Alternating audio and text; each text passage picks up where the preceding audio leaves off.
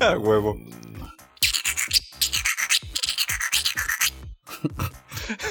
Así es, ñoños, estamos de regreso en el ñoñocast, su programa de confianza para tecnología, redes sociales, videojuegos, apps, cómics, cine, Batmans viejos que salen en nuevas películas. Negadores de cosas que los terminan matando Hoy no hay cripticismo. Pique entre empresas dedicadas a la seguridad informática ya se puso chingón. Pásenme las palomitas, por favor. Funciones que todo el mundo pedía en WhatsApp que ojalá ya lleguen pronto. Bueno, ya van a llegar pronto, pero no tan pronto como usted lo esperaba. La pintura más blanca del mundo, sin albur de ninguna clase. Tripulaciones de barcos que se las verán negras. El cuarto les sorprenderá. Y más en el ñoño cast. Ya saben, un agradecimiento por acompañarnos otra semanita y pues nos presentamos así rápido. Yo soy arroba Dashnak, su ex compita de sistemas. Yo soy su amigo y camarada, cirujano de los podcasts, Bicholón. Y pues como ya se nos hizo costumbre y para calentar así chingón la voz.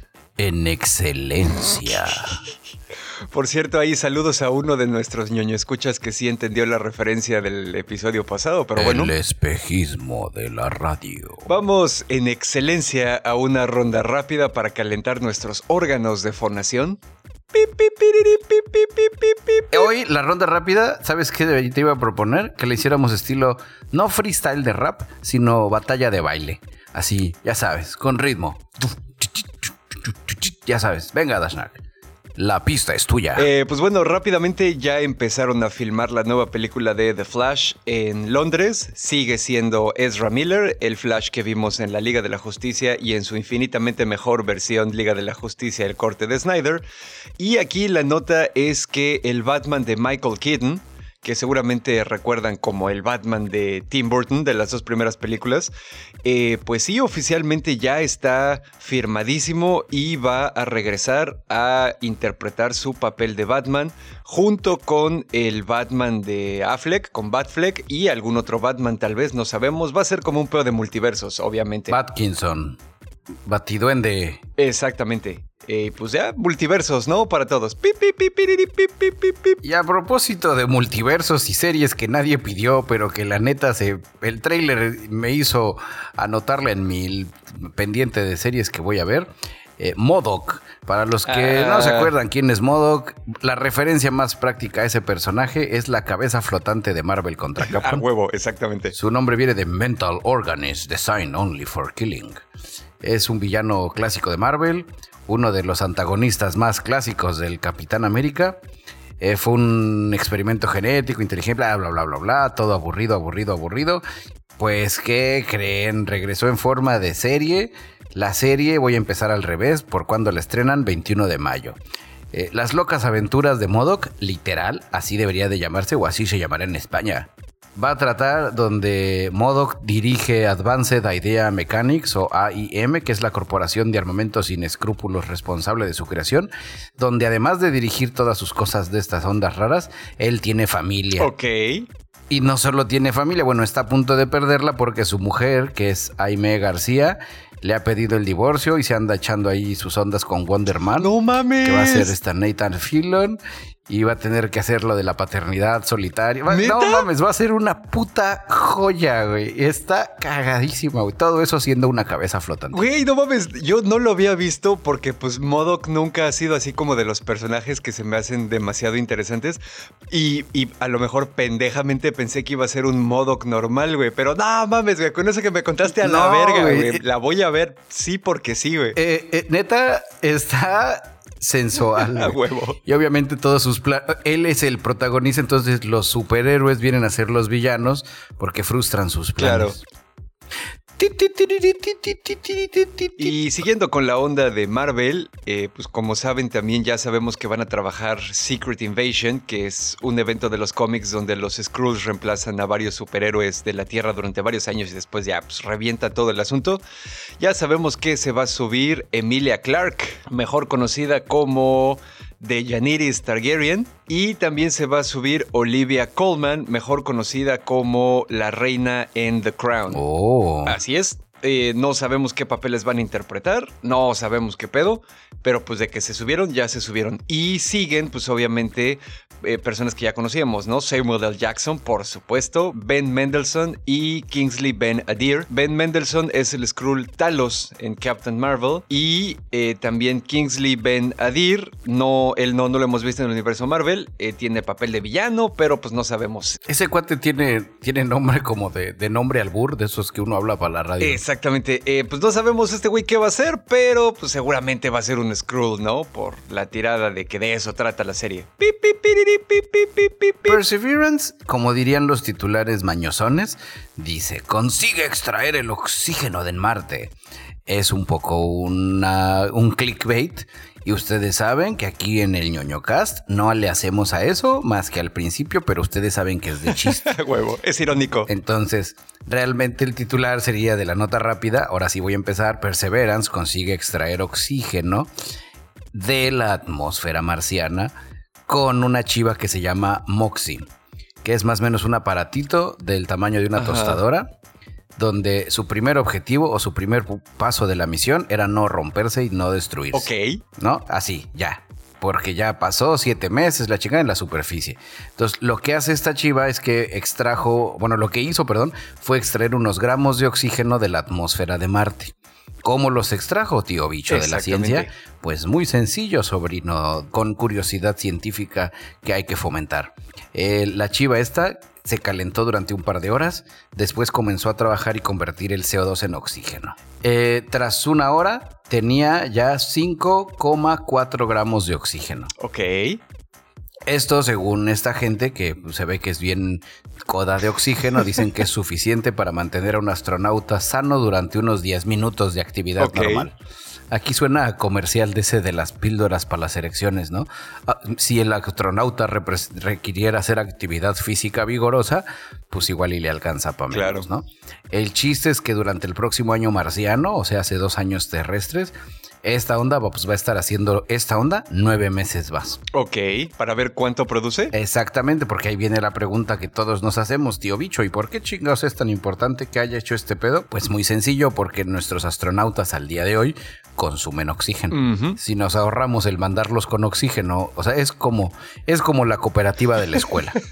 si a tu papá o tus mamás ya no te mandan con lunch porque hay comida en la cooperativa, pues... Pesa menos tu mochila. Peso en tu mochila. Todo es por el peso en la mochila. Efectivamente. En otros episodios más adelante del ñoño cast ya les platicaremos del helicóptero y podemos entrar más a detalle al puro estilo de exploración científica, ¿no? Pero lo quisimos meter en la ronda rápida porque luego nos encamotamos y se nos olvida al final.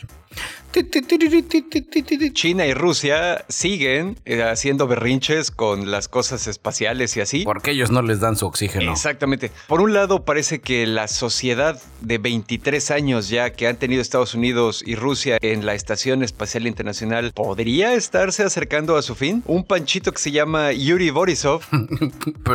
Descendiente directo de Yuri Gagarin. Exactamente. Dijo que hay planes de que tal vez a lo mejor por ahí del 2025 Rusia ya se retiraría de la Estación Espacial Internacional porque dice que ya todo está bien culero, se está deteriorando, es peligroso y es así como un riesgo para sus eh, cosmonautas. De alguna manera disfrazándolo, ¿no? Porque pues ya sabemos que también esas cosas luego tienen un, un trasfondo político ahí raro. A mí se me hace que ellos ya tienen la suya. Exactamente.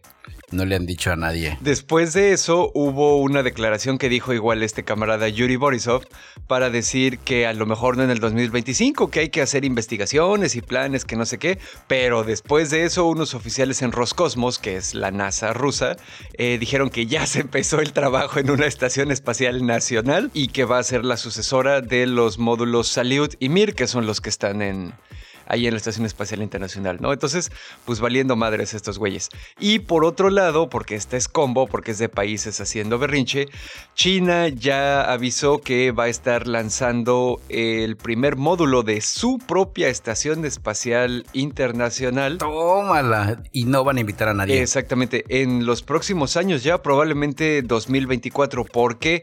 Porque están trabajando en el Chinese Space Station Telescope, el CSS Que va a ser como el Hubble Gabacho.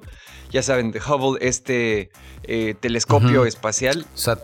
que satélite está allá en, en, órbita, ¿no? Y que, que, ya tiene tres décadas, eh, va a cumplir ya 31 años, de hecho. Eh, pues nos ha estado mandando ahí fotos bien chingonas, nos ha permitido ver mucho más lejos de lo que habíamos podido ver antes de tenerlo, ¿no?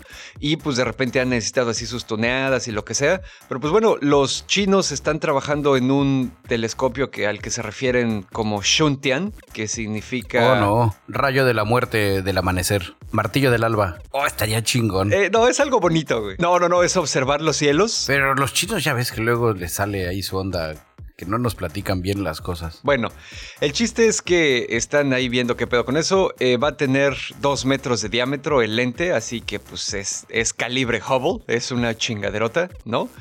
Y que va a tener un campo de visión 300 veces superior al de el Hubble, entonces, pues, y con la misma resolución, ¿no? Entonces, parece que sí va a ser un, un pedazote de tecnología. Ahí sabes qué me asusta, que cuando de repente sacan las fotos, los expertos digan, oigan, pero qué extraño, lo están apuntando hacia la Tierra. Exactamente, güey. Seguro, con esa madre le puedes contar los, los cabellos en la cabeza a cada persona del mundo. Eres una persona muy elegante y de mundo. Yo iba a decir una guarrada. Qué bueno que no la dijiste. Ah, Igual tenía que ver con cabellos, pero qué bueno que no la dije. Amarrado con esto, eh, ya se están creando en China cuatro centros de investigación astronómica para recibir y trabajar con los datos que envía el telescopio Shuntian. Y bueno, ya terminando entonces la ronda rápida, ya estamos calientitos. Vámonos con la vergüenza de la semana. Vergüenza de la semana. Vergüenza de la semana. La vergüenza de la semana va para. ¿Sabes cómo que suena esta onda?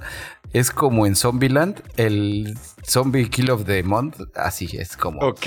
Porque ahora la vergüenza de la semana le estamos enviando hacia el norte de Noruega, Oslo donde se le estamos mandando al señor Hans Christian Garder, el cual se la ganó por haber sido un negacionista del coronavirus que pasó sus últimos días organizando fiestas ilegales y apostando por las teorías conspiratorias. Y pues se lo ganó porque después de dos fiestas ilegales durante el mes de marzo, el 26 y el 27 de marzo, eh, ya es oficial, el señor colgó los tenis. Oh, shit, ¿en serio? ¿Por qué? Por COVID.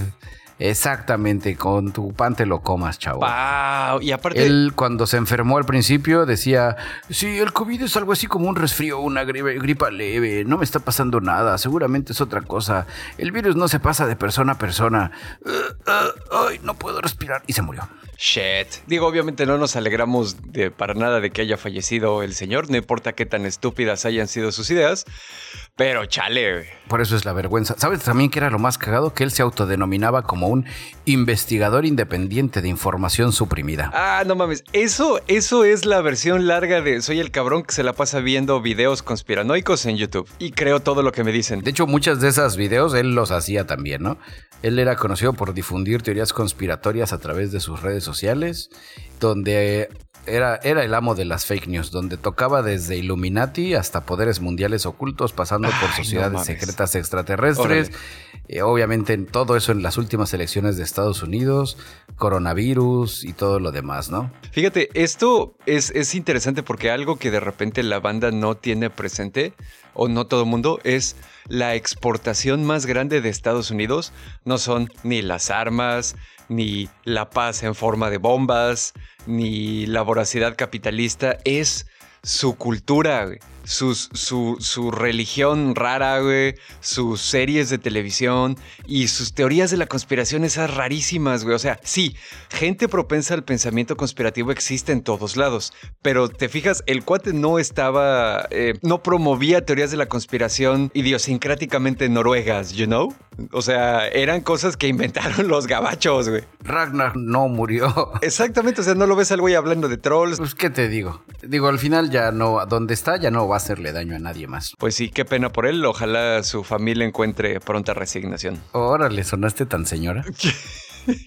pues, ¿qué, ¿qué, se dice en esos casos, güey? Tampoco me caía bien el güey. O sea, no puedo decir, ay, me duele. Pues no, güey. Pues nada más se dice, pues ya no se dice nada, yo creo, ¿no? Y bueno, esa fue entonces la vergüenza de la semana. Y bueno, este, yo les traigo una nota esta es bastante positiva, es un poco para, para contrarrestar la vergüenza de la semana. Hay un grupo de activistas en Querétaro que se dio cuenta de que pues en realidad las autoridades no han hecho mucho o no han hecho lo que deberían de hacer para tratar de reducir o penalizar el acoso callejero. Eh, entonces pues se arremangaron sus manguitas y se pusieron a construir una aplicación para que las usuarias de dicha aplicación reporten dónde es que han sufrido episodios de violencia en la calle o acoso o ya sabes, este, famosos esos piropos super nacos, super ojetes, atención no solicitada, etcétera, etcétera. Y después la aplicación eh, agrega todos estos reportes y empieza a generar mapas con focos rojos, ¿no? La iniciativa, la app, se va a llamar Siempre Seguras. Ahorita está en eh, fase beta solo para Android, pero pues bueno, eventualmente va a salir para ambos dispositivos, ¿no? Android y iOS. Y pues bueno, una, una de las creadoras, Ángeles Ortiz, está platicando que eh, pues esta aplicación genera mapas confiables que muestran niveles de incidencia y va a facilitar el tomar acciones, ¿no? O sea, no es, no es una onda de que para que las mujeres no se metan ahí, porque pues en realidad más bien deberíamos enseñarle a la banda a no acosar a las mujeres en lugar de a las mujeres a esquivar el acoso, es más bien para recabar información y después con esa información de la mano ir con las autoridades correspondientes, decir, ahí está, ya visibilizamos este problema, ya hay una forma de visualizar dónde tienen que enfocar sus esfuerzos, ahora sí, pinches hagan algo y dicten política pública. Changos. O sea, digo. No, pues está muy culero, güey, el pedo. O sea, de que tenga que un tercero sin apoyo gubernamental tener que estarle haciendo la chamba a esos cabrones, ¿no? Pues sí, digo. Pero no fueran candidatos haciendo sus TikToks cagados, güey, porque todo el mundo anda ahí dándoles dinero. Exactamente. Pero pues bueno. Porque así es. Hoy, hoy, hoy, ya, esta no me la voy a guardar. Me encabrona, güey. Señores candidatos, hacer campaña no es hacer challenge de TikTok, es dar propuestas. Y para los otros que van a decir, sí, porque Morena, también, señores candidatos, tampoco es andar diciendo que Morena nos está chingando muy, que ya nos llevó a la chingada, ¿no? Como el spot del pan. Ajá hacer campañas, darnos propuestas de cómo van a arreglar el cagadero que dejaron los de Morena, si es que no son de Morena. Y si ustedes son de Morena, hacer campaña también no es estar mamando todas esas cosas, es decir, cómo, cómo no la van a cagar más cabrón si es que ustedes se quedan. Ese fue un anuncio de servicio público, cortesía de Bicholón. A huevo, güey. Este anuncio fue pagado por amigos de Bicholón. A huevo. Vota Bicholón para que todos seamos igual de miserables. Y ya aprovechando, también quiero hacer la pregunta abierta. Me he puesto a hacer la labor investigativa porque ya saben que queremos ir por el Pulitzer. En algún lado había leído yo, y se los quiero exponer, sobre qué pasaba si los votos nulos eran mayores a, los, a, lo, a la votación de los partidos. Según yo se anulaba, pero por más que ahorita le he rascado, bueno, esta semana también he estado camote, pero los días que estuve invirtiéndole este pedo, no llegué a encontrar ese pedo, o no sé si hubo algún ajuste. Si algún ñoño escucha, tiene favor o le sabe a este pedo, güey, pues échenos ahí un mensajito y platicamos. Va. Y a propósito de campañas políticas y de promesas de esas falsas, como Metallica Tamaulipas World Tour. Eh, ya sabe, la gente especializada en esta onda de los videojuegos móviles y no tan móviles se dieron a la tarea de hacer un experimento de un What If con un producto que sí existe. El producto se llama Blackbone One, un mando a presión que convierte el iPhone en una consola capaz de rivalizar con la Nintendo Switch. Así es como se anuncia y este compa al final la compró, la probó y se cagó. Porque con sus 99 dólares sí logró lograr echarle un tiro a una onda nivel compatible con Switch. Ok. Eh, todo este pedo al final fue avalado por Lewis Ward, director de investigación de la firma de análisis de mercado IDC, donde empezó a hacer unos números matemáticos comparando a Apple y a Nintendo. Todo esto viéndose dentro del margen juegos, juegos para móviles versus juegos para Nintendo. ¿Y cuántas personas tienen un iPhone contra cuántas personas tienen una consola de Nintendo, no? También. Y lo más cabrón, güey, es de que ahí les va mordiendo el mercado. Según esta onda de IDC, Apple obtuvo 13 13.390 millones de dólares en ingresos por juegos ofrecidos en la App Store en todo el mundo durante 2020. Ok. En ese mismo periodo de tiempo, por otro lado, Nintendo obtuvo 13.380 millones de dólares. O sea, hace 10 millones de diferencia. Uno pensaría que no es tanto, ¿no? O sea, teniendo en cuenta que Apple es una compañía que hace equipo informático y Nintendo es una compañía que hace consolas de videojuegos, la diferencia uno asumiría que debería ser mucho mayor. Sí, aquí lo interesante del experimento es de que el, el gadgetcito este pedorro funcionaba pese a la calidad chafa de los materiales. O sea, algo que menciona este compa es que lo que más se notaba era la diferencia de la calidad de los acabados del el controlcito este que volvía como una Nintendo Switch el iPhone contra el iPhone, ¿no? O sea, donde el iPhone, pues si quiera, querramos o no, traiga los fierros que traiga o no, tenga el precio que lo justifique o no, pues sí, el acabado y el diseño está muy sensual. Claro, claro. El plástico corriente de esta madre que compras como en Wish, pues sí, también se ve muy corriente. Pero deja la pregunta, ¿no? Si el día de mañana Apple voltea a ver sus números, voltea a escuchar el ñoñocas, voltea a ver el estudio de estos cabrones y le mete lana al desarrollo ya en forma de gadgets periféricos y similares para convertir sus teléfonos en videojuegos, pues ya vamos a tener un nuevo participante en la guerra de las consolas. Sí, de acuerdo. De las cosas chidas que ya dándole como curiosidad, para todos esos ñoño escuchas centennials y de la nueva generación, hay una onda que se llaman ROMs. ROM. ¿Qué son los ROMs, tío bicho? Ah, pues los videojuegos en el pasado se movían en cartuchos. Así es. Y esos cartuchos tenían información ahí adentro. Los ROMs son esos cartuchos. ¿Y qué hago con mis ROMs, tío bicho? Ya encontré dónde descargarlos de manera legal. Guiño, guiño. Pues utilizas un emulador. ¿Y qué es un emulador, tío bicho? Un emulador es bien sencillo, pequeño Timmy.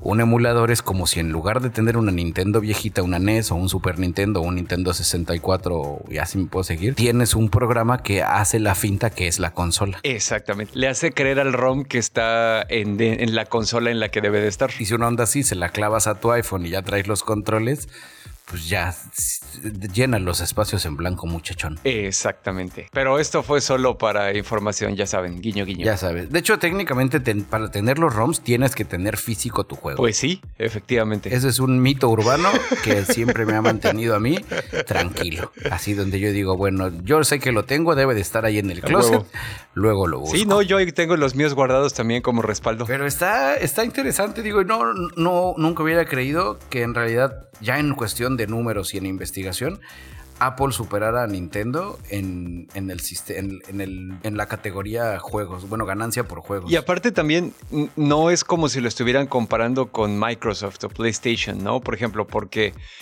Nintendo, pues en los últimos años, y apenas ahorita con la Switch como que se está saliendo de esa categoría, pero en los últimos años se había hecho un poco como una fama de que era más para el jugador casual, ¿no? O sea, la banda tenía su Xbox y su Wii o tenía su PlayStation y su Wii. Sí. Y el Wii era para cuando iba así tus tíos con tus sobrinitos a, visitarte y lo que sea, y pues ahí todos jugando, ay, jajaja, No se veía como algo tan serio, ¿no? Pues el Wii siempre jugó, bueno, Nintendo en general siempre ha jugado la estrategia del segundo lugar. O sea, saben que no traen los gráficos más mamalones tienen, lo único que te venden son su, franquicia de personajes chidos que todos conocemos de toda la vida. Y, esa forma donde cualquiera puede brincar, crearse su Wii o su Miivo, o en su momento, ay, ¿cómo se llamaba la que era antes del Wii? Ah, no, miento, es el Wii. La ahora es la Switch, antes era el Wii. Ya sabes, la Nintendo Switch igual. Es la estrategia de segundo lugar. La gente, lo que tú dijiste, tienes una PlayStation y tienes una Wii. Tienes un Xbox, tienes una Wii. Ya los muy barudos tienen las tres. Ay, sí, no, no sé qué significaría eso. No puedo ni siquiera conceptualizarlo, pero sí entiendo a qué te refieres. Aunque cuando la gente, cuando te digo, la, la Wii Puta, es que la Wii es una chula. aparte la Wii era súper hackeable. Podías, yo alguna vez. Exactamente, por eso lo decía. Alguna vez, deja tú, deja tú para, para correr esos eh, ROMs legales que mencionaste. O sea, podías hacer cosas súper ñoñas también. De repente podías correr servidorcitos chiquititos de HTTP, o sea, de páginas de internet y así, en tu Wii con los hacks apropiados. Yo alguna vez lo hice nada más pues, para ver si sí se podía, ¿no? Pero, pero eh, tenía lo suyo. Porque somos hombres de Así es. Bueno, pues ya eso se los quería platicar, ¿no? La traía ahí como pendiente. Y bueno, hablando de Apple y todas esas cosas, resulta que hay un desarrollador de aplicaciones que descubrió que en una aplicación que estaba en la App Store y que se disfraza de un juego para niños, es una madre que es un centro de apuestas. Güey. Ok, clic en leer más. La aplicación se llama Jungle Runner 2K21 y es un pinche videojuego de esos, ya sabes, Endless Runner, donde el güey nada más va corriendo de un lado a otro de la pantalla y tú solo le picas hacia la pantalla, pip, pip, pip, para que salte y junte cositas y lo que sea, ¿no? Así, casual chingón para tener a los chavos entretenidos. Pero cuando corres esa aplicación afuera de Estados Unidos o la corres adentro de una VPN que salga en un país distinto de Estados Unidos, se transformaba en un sitio de apuesta. No mames. Ok, eso está chingón. Digo, no porque las apuestas sean chidas, sino el que cómo han de haber hecho el desarrollo para que así, él como tu, tu jueguito se... Ajá, exactamente. Y entras como a la parte de atrás del casino chino. Digo, la, la, parte técnica, pues en realidad no es difícil, ¿no? O sea, necesitas ahí unos cuantos switches, revisas unas cuantas condicionales y ya. Pero la idea está cabrona, güey. La, creatividad para solucionar ese pedo está cabrona, güey. Y aquí, pues, la onda es que eh, estaba hecha específicamente de esta manera para brincarse todas las regulaciones de la App Store. ¿Por qué? Pues porque resulta que Apple sí permite las aplicaciones de apuestas siempre y cuando estas aplicaciones solo funcionen en las regiones donde la ley permite los juegos de azar. Y luego, si en el caso de Estados Unidos, por ejemplo, donde hay pues, partes donde sí está legalizado y partes donde está medio raro, pues está como muy cabrón el tratar de estar viendo en qué estado o hasta en qué condado estás, ¿no? O las rebanadas de las regulaciones y los impuestos y bla, bla, bla.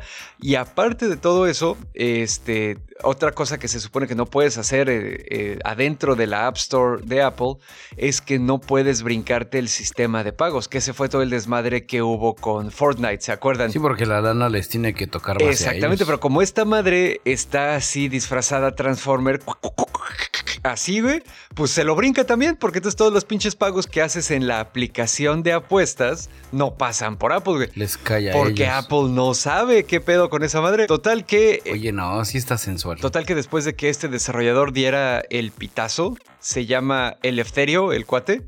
Después de que, el, de que el Panchito diera el pitazo, pues ya la bajaron de la App Store y este, encontraron otra aplicación de los mismos desarrolladores que se llama Magical Forest Puzzle. Ok. Que también era la misma chingadera, güey. Cuando lo corrías con la VPN, este, se convertía, entrabas al mismo sitio de apuesta. O sea, puede haber todavía muchas más aplicaciones por ahí perdidonas, ¿no? Pues sí, porque también estás de acuerdo. Es lo que siempre pasa con estas cosas. Cuando hay una compañía que quiere hacer algo cerrado, tienes 100 cabrones, mil cabrones, Tienes mil cabrones muy buenos haciéndose rojos, pero afuera tienes 100 mil cabrones que son igual o hasta mejores tratando de forzar esos cerrojos, güey, tratando de romper esas encriptaciones, tratando de brincarse todos los protocolos de seguridad, etcétera, pues eventualmente acaban perdiendo, güey. Por eso es una carrera armamentista, ¿no? Entonces, seguramente debe haber más, porque pues tampoco creo que sea el primer cabrón al que se le ocurrió, güey. O el único. O tal vez, no sé, eso Creo que habría que ponerle un post-it virtual a esta nota.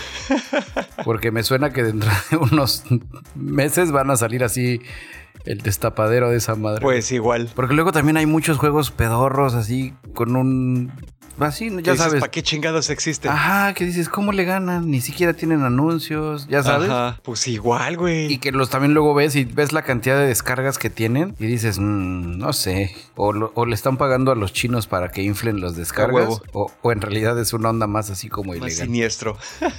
Pero pues bueno, esa fue la nota. Entonces, pues yo les vengo trayendo porque la traíamos retrasada. Güey, güey, güey, güey, güey, güey, güey, güey, güey, güey, güey, güey, güey.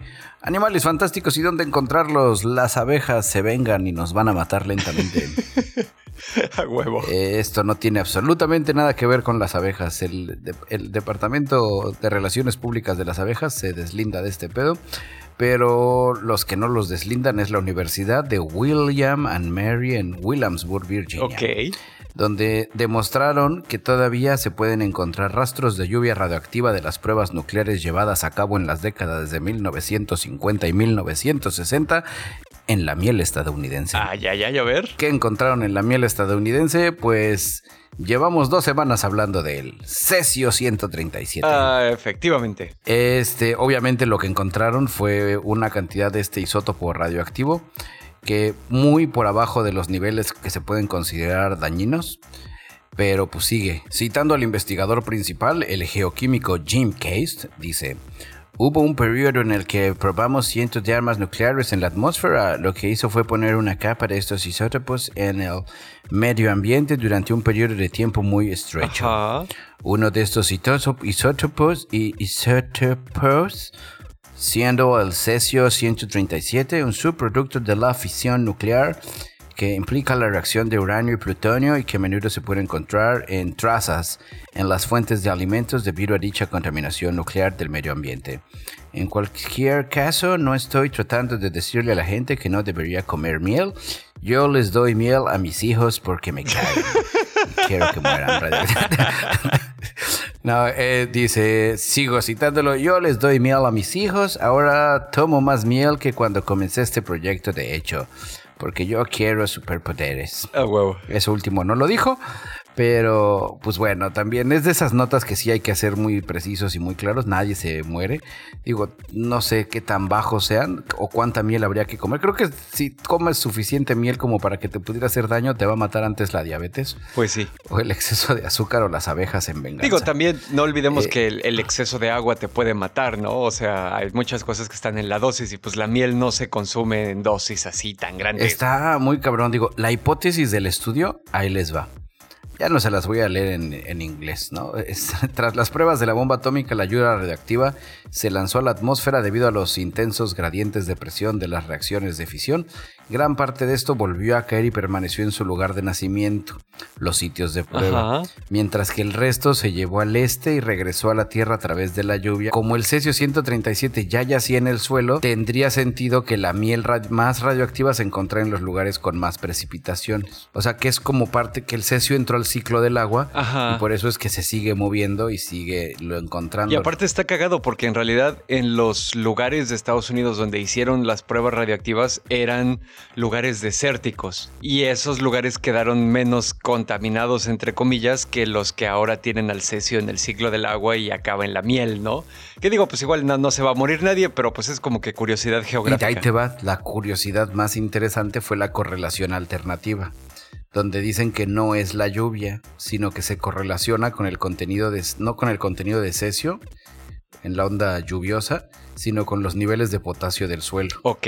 Donde a mayor potasio en el suelo, más plantas. Y pues como los átomos de potasio se parecen mucho a los átomos de cesio, las plantas dicen igual, güey. Dicen, oh, mira, potasio. Ok.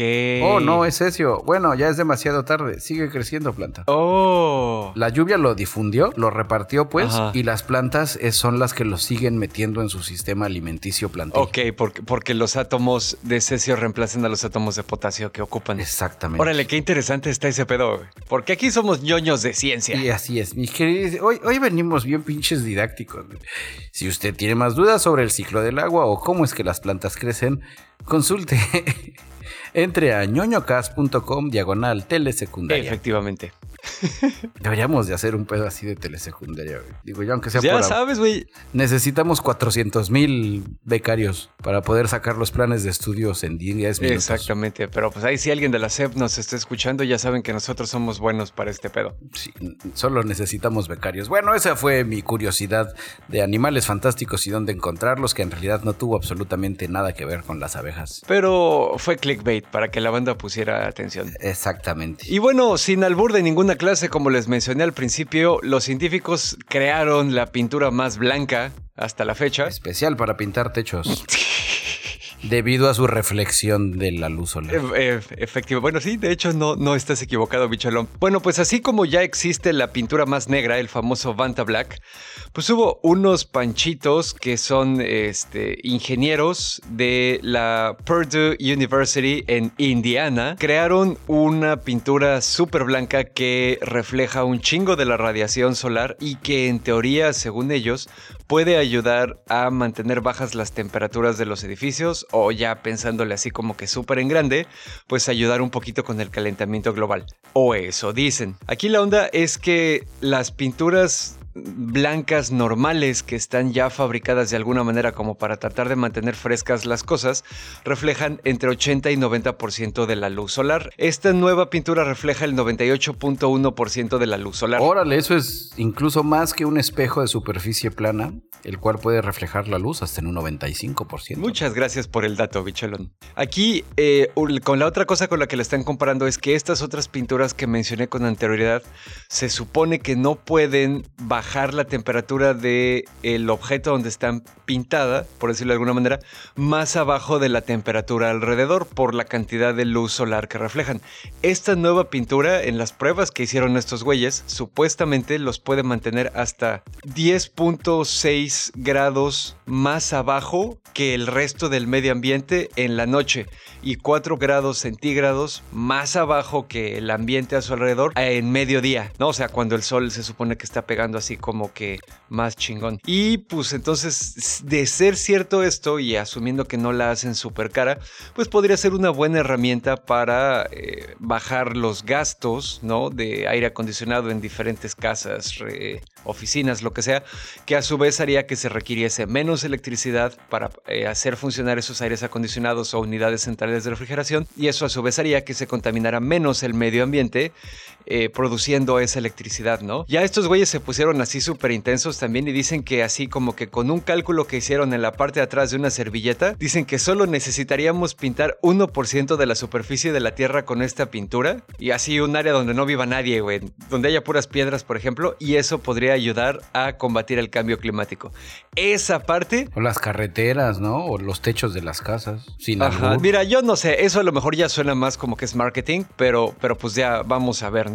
Eh, obviamente, por el otro lado, como aquí somos eh, ñoños de ciencia, los datos que les mencioné son, son datos que dieron estos güeyes, ¿no? Que son los creadores y que siempre van a decir que su producto es el más chingón. Vamos a ver ya que salga al mercado y ver cómo se comporta en la naturaleza, afuera del ambiente de laboratorio, ¿no? Que es lo que de veras importa. Pues sí. Pero como sea, se ve, como sea, se ve interesante el asunto. Sí, lo interesante es de todo esto que nos deja, es que nuestros amigos de Comex traen un impermeabilizante blanco para poder bajar hasta 2 grados la temperatura de tu casa. Ah, efectivamente, es lo mejor que hay ahorita. Pinturas Comex.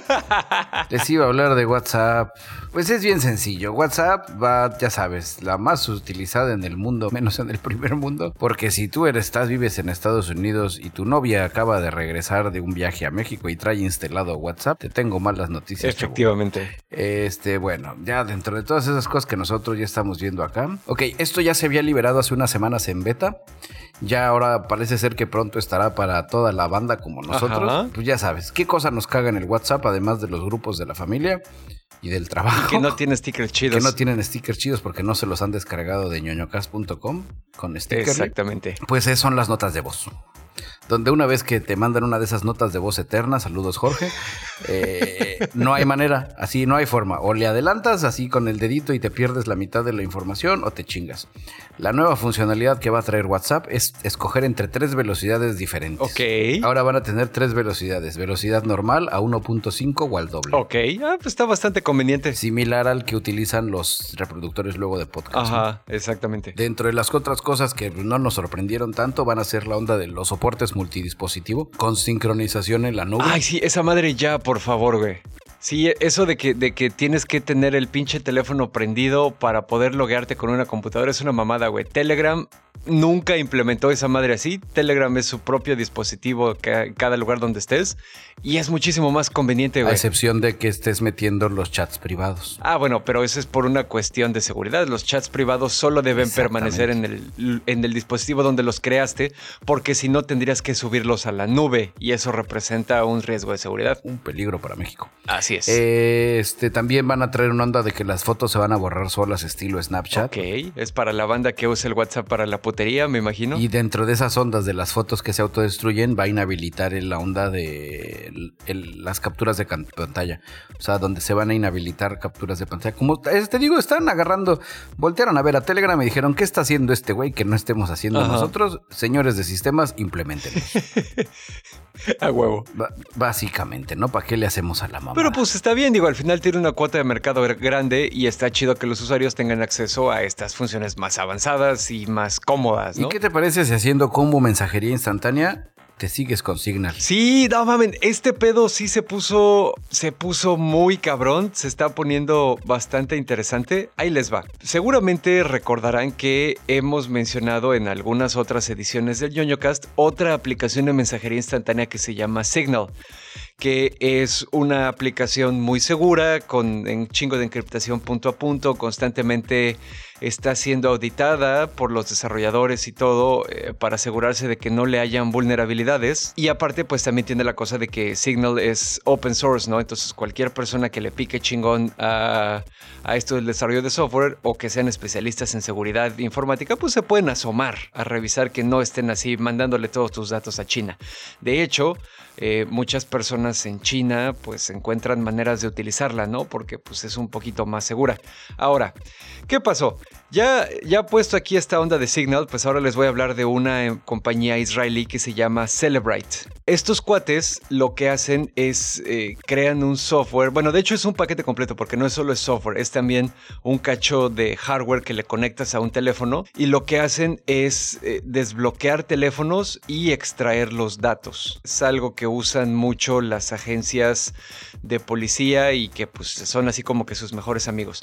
Ciertamente uno de los problemas eh, grandes que tiene esta empresa es que pues le vende el software a todo mundo, ¿no? Incluso a países donde sabemos que las violaciones a los derechos humanos son sistemáticas o que son regímenes represivos, como Saudi Arabia, China, algunos lugares aquí en Latinoamérica que no voy a mencionar para que no se nos suban los hiperchairos a decirnos que somos cachorros del imperio. Cachorros del imperio, güey. Hace un verguero no oye esa frase. júntate conmigo, cabrón. Bueno, total que eso hacen estos cabrones, ¿no?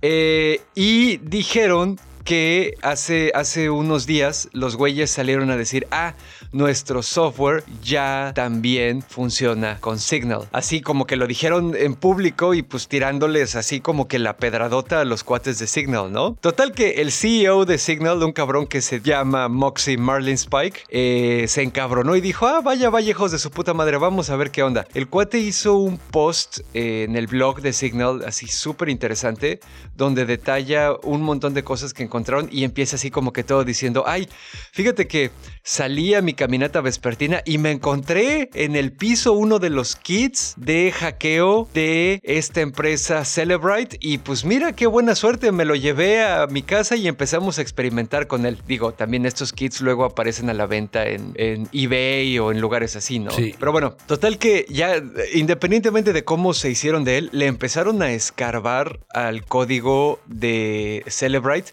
y no mames, así, si es cierto lo que dijeron, los despedazaron. Salieron a decir los cuates de Signal que estaban profundamente sorprendidos de encontrar que para ser una empresa que se supone que se dedica a la seguridad informática, Celebrite, ¿no? Eh, no se preocuparon en absoluto de la propia seguridad de su propio software. Solo están como que ocupados Oh, en no. violar la seguridad del otro software, pero que no cuidaron del suyo, ¿no? Se les olvidó la regla máxima. Exactamente.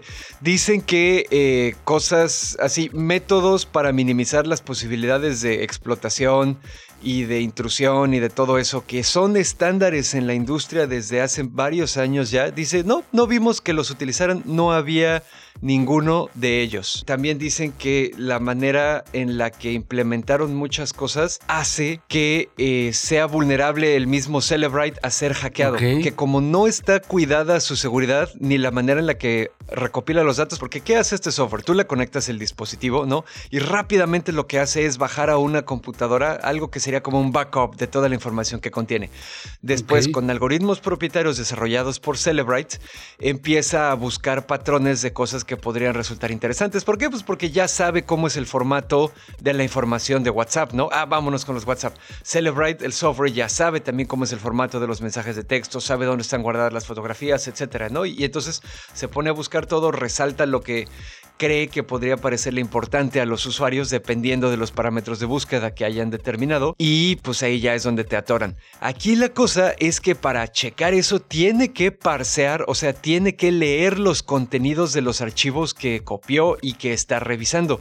Y como no tiene ninguna clase de seguridad, estos cuates de Signal dicen que descubrieron que un archivo configurado de una manera específica lo puedes poner en cualquier aplicación de un dispositivo que es el software de Celebrite se vaya a tronar que te permite hacer ejecución de código. O sea, que puedes alterar, sobreescribir o borrar todos los datos que la aplicación Celebrite recopiló.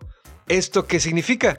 Que pues no puedes confiar entonces en la información que estás obteniendo de esa madre. Sí, porque podrían estar haciendo una especie de doble, triple hackeo. Ajá, sí, ¿qué pasa? Tú una vez que, que haces esa madre y le metes ahí tu archivito, pues puedes borrar texto, puedes borrar correos, puedes modificar fotografías, contactos, archivos, cualquier cosa sin que se detecten cambios de. Porque ya ves que todos los archivitos en una computadora dicen, ay, la última vez que este archivo fue accesado fue tal hora, tal día, bla, bla, bla. Sin que cambie eso y sin que fallen las sumas de verificación y nada. O sea, puedes cambiar toda la información que se supone que eh, recopiló Celebrite. Entonces, pues ahí ya se subieron a decir también así como que, güey, no deberían usar esta madre porque eso significa que cualquier culpabilidad que se haya demostrado utilizando este software ahora puede estar en duda. Que haya ocurrido no es otra cosa, pero ya existe existe la duda razonable. Entonces, pues sí, así se puso súper intenso. De hecho, les voy a subir un link al, al, blog post que pusieron esos cuates porque ya este es más como para ñoño informático técnico porque sí describe ya cosas más, más a fondo. Más de nivel. Pero está, está muy chingón. Ahí si le mascan dos, tres al inglés, dense una vuelta porque sí está chido. Y este, obviamente, eh, ya después de, de que publicaron todo esto, ¿no? Los güeyes de Signal, aparte para desquitarse, dijeron, y aparte, avisándoles en un tema que no tiene nada que ver, las próximas versiones de Signal van a descargar periódicamente archivos de nuestros servidores y los van a guardar en el almacenamiento del dispositivo. Estos archivos nunca van a ser utilizados para nada adentro de Signal y nunca van a interactuar con nada del software o los datos de Signal, pero se ven bonitos y la estética es importante en el desarrollo de software. Vamos a tener diferentes versiones que nos parecen que van a ser estéticamente agradables y las vamos a estar rotando lentamente a lo largo largo del tiempo. No hay nada importante en estos archivos, no se tienen que asomar, no se preocupen. Así como que avisando que se van a la verga, güey, y van a asegurarse de dejar un archivo que le den la madre a Celebrite en todos los dispositivos que tengan instalado Signal. Y eso me hace quitarme el sombrero ante ellos. Sí, va a ser un anti-Celebrite. Esa, esa fue la nota, me, me pareció muy interesante. Digo, es, es de esas cosas que son como más técnicas, pero está chingón. Y pues les digo, ahí más al rato les pongo el link completo en el ñoñocast.com para que se asomen. Esa es la actitud, Dashnak, donde aquí estamos a favor del, de la información y la ciencia. Así es. ¿Sabes quién más está a favor de la información y la ciencia? Este, tú que nos vas a platicar qué le pasó ahora a Facebook. Ah, efectivamente, no, pues eh, nada grave o más bien nada nuevo. Sí grave, pero no es nuevo. Sigue siendo lo de la filtración del otro día, ¿no? No, ya no, es otra nueva. Ok, esta es una nueva. A la madre esos de Facebook están haciendo más agua que, que, algo que haga mucha agua. Hace unos días salió un video en el que un investigador de seguridad, que lo que siempre les digo, eso es una profesión y la gente se dedica a estas cosas, estaba utilizando una herramienta que se llamaba, o que se llama, porque sigue existiendo, Facebook Email Search, que dice que te puede linkear... Las cuentas de correo. Exactamente. Digo por su nombre en inglés. Que supone que lo que hace esta aplicación es que pues linkea la información de tu cuenta de Facebook con un correo. Pues ya ese correo ya lo puedes empezar a tratar de machar con otras bases de datos. Supuestamente te da la posibilidad de hacerlo hasta con 5 millones de direcciones por día. El Panchito este, el investigador, dice que decidió hacer pública esta información porque cuando fue corriendo a avisarle a Facebook, le dijeron, ah, esta vulnerabilidad no es tan importante como para preocuparnos por este asunto. Y después de eso, el güey dijo, ah, ok, le metió 65 mil cuentas de correo, le invirtió 10 dólares y con eso, este, y con eso en el cachito que se quedó viendo, que fue así súper chiquito, ya llevaba 6 mil cuentas. O sea, no sé si se quedó hasta el final, pero el cacho que lo vio de esas 65 mil cuentas ya había sacado eh, 6 mil. Verga, güey. Son un chingo. exactamente. La aplicación sigue existiendo. Eh, se supone que esta herramienta utiliza una variante de la vulnerabilidad de la que hablamos antes, que fue la que les permitió a los atacantes obtener 500 millones de cuentas, ¿no? Entonces, pues bueno, ya fue Facebook, después de que les dieron la cachetadota, como siempre, salió a decir, cerramos el reporte antes de repararlo y eso fue un error, pero muchas gracias al investigador por compartirnos la información y ya estamos tomando las acciones necesarias para mitigar este asunto, ¿no? O sea, que según ellos ya, ya lo van a arreglar y lo que sea, pero pues bueno, la onda es que a lo mejor si hace unos días hubieran creado la herramienta y hace unos días este cuate fue que la encontró, pues dices, bueno, no salió nada, pero siempre que los investigadores encuentran estas cosas es porque ya llevan un pinche ratote funcionando. Güey. Entonces, seguramente en las próximas semanas nos vamos a enterar de que hay otro dump de otros 300 millones de usuarios o alguna madre así, güey. Madres. Porque pues ya sabes que así es este pedo. Así es este abarrote, señores. Así es. Por eso ya neta no, no usen Facebook. Y hoy, ya después de tanta tecnología, pues yo les traigo el factor humano. Ok. Hoy en lo que callamos los godines, tragedias de los godines en alta mar. Nos escribe, querido bicho pinal, la empresa en la que trabajo nos tiene aquí esperando a que nos resuelvan qué pedo. Atentamente, Capitán Godín Solitario. Eh, todo esto viene amarrado. ¿Sí se acuerdan del barco Ever Given? Sí, el que se quedó atrapado una semana en el canal de Suez. Estos camaradas, ese barco, ves que en las noticias ya salió, ya lo liberaron, eh. Ajá, ya se acabó este pedo. No, el barco sigue en el canal de Suez. Ah, chinga, ok. Nada más que ya no le está estorbando a nadie. Lo tienen ahí estacionado. Oh. Ya sabes, amarrado con una grúa y una agencia de tránsito del canal de Suez abajo. Donde, no, pues este, el canal de Suez, estos ondes lo están operando los egipcios. Entonces, así de, de no, no, no. Este, aquí orilla hacia la orilla. Aquí usted se va a esperar Ajá. hasta que, como buen accidente de tránsito donde te llevas un poste, hasta que no pagues un poste. Nada más que aquí el poste viene a ser el equivalente a le hicimos un hoyo al canal. ¿Quién lo va a pagar? Oh, shit, ok. Ahora imagínate, voy a explicarles cómo está este tema. Es un barco que navega con bandera panameña, Ajá. que es propiedad de una empresa japonesa. Ok. Ese barco es operado por una empresa alemana que es atendido por gente de la India y está atrapado en Egipto. O sea que es una evadicera de responsabilidad de no mames. Está cabrón. Los miembros de la tripulación, así nomás para que les platique, están a 80 kilómetros de donde se liberó del desmadre de marzo y solo se les permite salir del barco durante intervalos de dos horas a conseguir comida y agua. Fuck. O sea, están presos, güey. Literal. O sea, Están atrapados en una batalla legal que según la gente que le sabe a este pedo puede durar años. Ok. O sea, donde las autoridades del canal de Suez, que son una especie de sustituto del gobierno egipcio, están también los propietarios del Evergiven, la empresa japonesa Shoei Kisen Kaisha Ltd, que son los dueños del Ajá. barco, luego los operadores del barco, que es la empresa alemana llamada Bernard Schuttel, y luego están los güeyes de la CSA, que son los que se encargan de todo el desmadre del canal de Suez, ¿no? Estos compas están exigiendo 916 millones de dólares en daños debido al bloqueo. Verga. Y Shoei Kisen disputa estos cargos y luego los operadores dicen, no, pues a mí yo por qué, el barco no es mío y luego los de Panamá dicen, no, pues aquí nomás registraron el barco, aquí usted no pregunten. Me no speak English. Voy a citar al presidente de la CSA, Osama Rabi, que le dijo a la televisión local que los propietarios del Evergiven estaban disputando la mayor parte de la enorme suma y no quieren pagar. Dicen, una compañía de seguros marítimo que representa a los propietarios del barco con bandera panameña dijo, la SCA no ha proporcionado justificación detallada para reclamo extraordinariamente grande que incluye un reclamo de 300 millones por un bono de salvamento y una reclamación de 300 millones de dólares por pérdida de reputación. Órale. La compañía dijo que se cuestionó la afirmación de que incidente había sido había dañado reputación de SCA y dice también estamos decepcionados por comentarios nuestros de SCA de que el barco se mantendría en Egipto hasta que pague la compensación y que su tripulación no podría abandonar barco durante este tiempo. Aquí el pedo es que también pues obviamente ya entraron las empresas de seguros de las respectivas compañías, Ajá. las agencias gubernamentales y literal, o sea, la gente que sabe de este pedo dice, esta madre va a durar años y los 26 cabrones que están a bordo del Evergiven, ahí se van a quedar. Son, son parte del botín.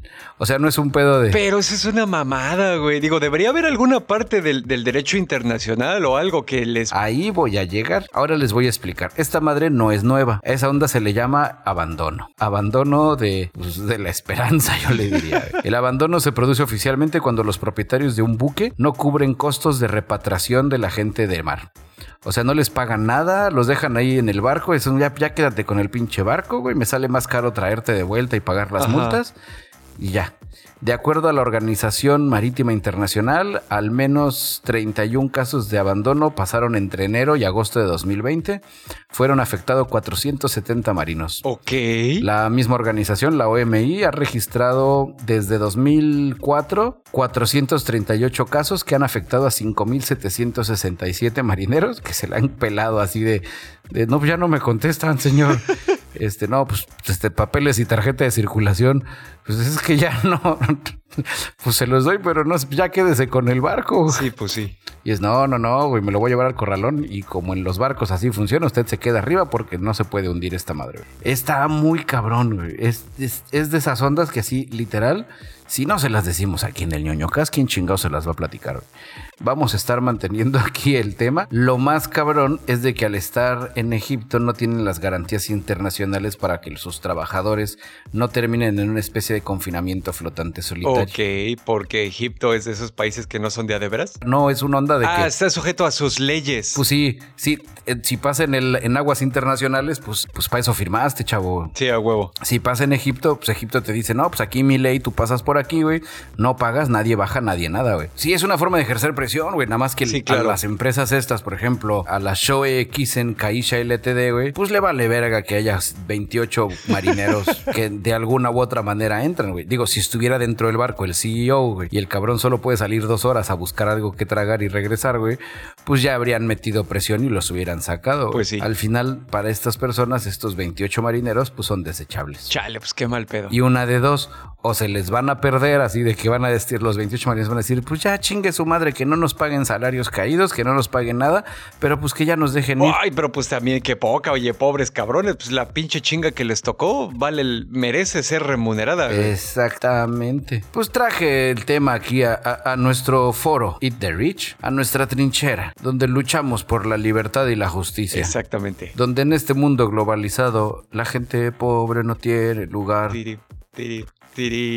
Sí, está muy cabrón, güey. O sea, fuera del pedo de que se pasan de verga con los trabajadores del mar, güey. La pesadilla burocrática que va a ser resolver ese problema, güey. Ajá. Donde todos están escurriendo el bulto de una manera profesional. güey. Sí, sí. Sí, y en Egipto también, que no se, que no se caracterizan por ser así como muy cabrones más que para hacer pirámides. No, y, y sabes qué, empresas de ese tamaño, güey, y que se dedican a esas cosas, tienen un departamento cuya única función es ser los mejores en escurrir el bulto. Sí. No, o sea, e- e- es, es parte de su protocolo operativo el escurrimiento del bulto, güey. Mientras, pues a los otros cabrones que los lama Keiko, güey, ahí en el barquito. Pues bueno, está cabrón. Seguiremos informando. Pues sí. Fuerza a nuestros amigos del barco. Ojalá alguien de los de ahí esté escuchando el ñoño cast y diga, bueno, al menos estos cabrones están hablando de nuestro desmadrito. Efectivamente. Y bueno, ya para terminar el podcast de hoy rápidamente, una cobertura del evento de Apple, el Spring Loaded que mencionamos el episodio pasado y que pues ya ocurrió el 20 de abril. Es rápido este asunto. Apple presentó las AirTags, que son unos aparatitos de 30 dólares. AirTags. 30 do Ay, 30 dólares. Bueno, pues son de Apple, ya sabes. Pues, ¿Qué hacen? Son unos aparatitos que te permiten a ponérselos a una cosa para siempre saber dónde está y si se te pierde poder encontrarla. Y aparte está chido porque no es solo en un pedo local. Sí, que utiliza la red de todos los iPhones. ¿no? Eh, Exactamente, la red de todos los iPhones en el mundo. Y cuando estás en tu casa, te sale así como, como caricatura, güey. La pinche flechita en realidad aumentada. Diciendo, ahora vete para allá. Ay, es un poquito más a la derecha, que no sé qué.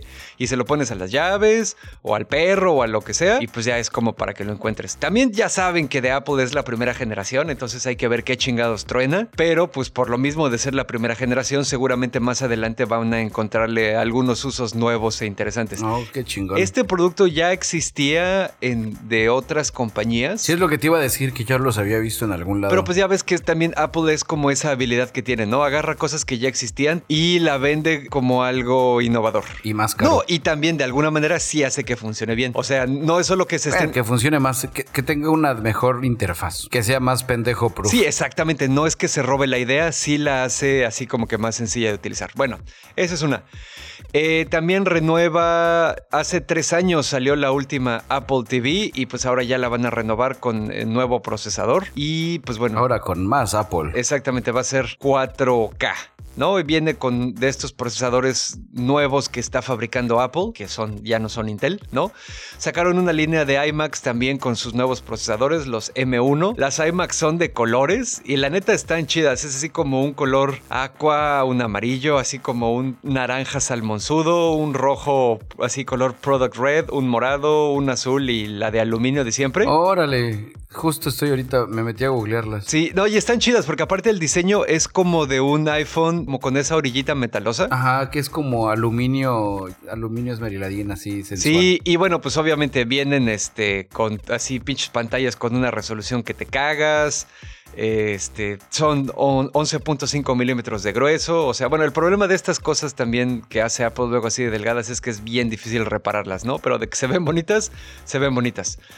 Eh, sacaron también nuevos iPad Pros que vienen igual ya con el nuevo chip, el M1, o sea que pues les va a durar así como que un chinguero más la batería. Y pues bueno, este también actualizaron la pantalla, le modificaron un poquito el diseño, le pusieron más cámara y pues bueno, está como que chingón esa parte. Eh, sacaron nuevos colores para el iPhone 12, específicamente el mismo morado en el que sacaron la nueva iMac, eh, va, el iPhone 12 ya va a venir en este color. Sí, para que todo esté combinadito. Y de hecho, este iPhone 12, si se fijan, pues es nos, igual, lo mismo que las iMacs, pues es el, ya lo habíamos dicho antes, ¿no? Es como el regreso de ese que te acuerdas de esa orillita metalosa. El iPhone no le cambiaron nada más que el, color. Eh, y también anunciaron que en los servicios de podcast ya Apple te permite cobrar una suscripción directamente a través de Apple Podcasts para, para las personas que te escuchan ahí. Que bueno, esa, esa parte sí la leí un poco con atención porque pues ya saben que nosotros hacemos un podcast y estamos en Apple Podcasts, pero obviamente como Apple está interesado en mantener a todos sus usuarios en su ecosistema, a nosotros no nos funciona. Entonces vamos a seguir con nuestro Patreon en patreon.com diagonal el nonocast. Y pues ya así como que a grandes rasgos, eso es como lo que presentaron en su nuevo evento. Pues muy bien, mi queridísimo Dashna, gracias por haber ido ahí al Apple evento. Exactamente, sí. Para traernos la pura, la pura sabrosura. ¿Qué te parece si antes de que perdamos la excelencia de que nos calentamos desde el inicio y ahora estamos así chingón y con Tokio hasta el final, le mandamos un enorme abrazo, saludo, felicitación, ánimo, sellito de abeja trabajadora ñoña y sellito de ñoñín diciendo orgullo ñoño a una de nuestras ñoño escuchas más jóvenes.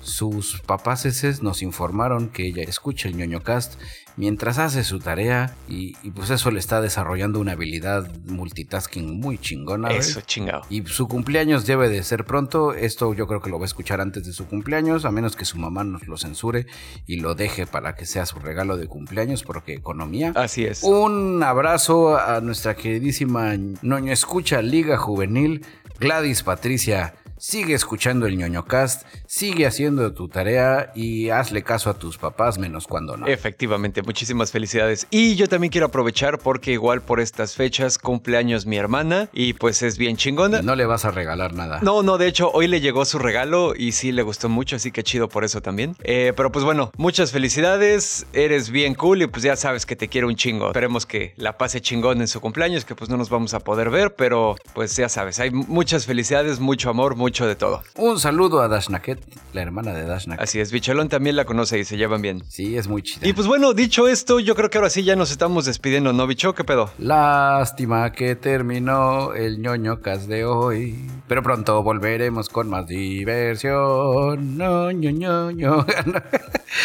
Tengo que practicar más la nueva letra. Yo soy, fui, seré siempre porque esto es cuántico, su amigo y camarada cirujano de los podcasts, Bicholón. Yo fui arroba Dashnak, su ex compita de sistemas, y rápidamente les recuerdo que estamos en todas las redes sociales como Diagonal El Nonocast, en Twitter, en Facebook y en Instagram, así nos encuentran, ahí se pueden subir. También tenemos nuestra propia página que es ñoñocast.com, que pues ya saben que ahí es el cubil felino donde subimos todos los materiales de apoyo para el podcast de hoy. Ahí les vamos a subir el, el blog post, por ejemplo, de los panchitos de Signal.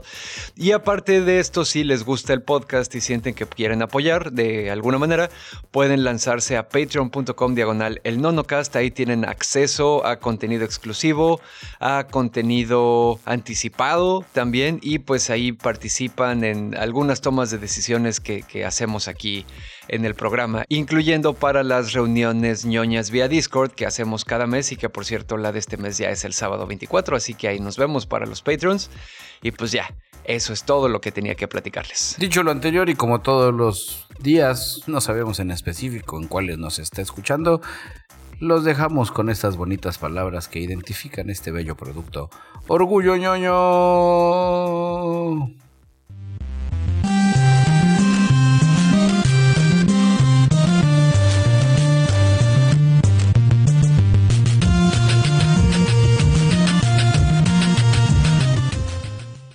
Y así es, camarada, si estás escuchando hasta esta parte del podcast, te cuesta exactamente el mismo esfuerzo compartirlo en todas tus redes sociales. Easter egg, escena postcréditos. Oh no, es Falcon.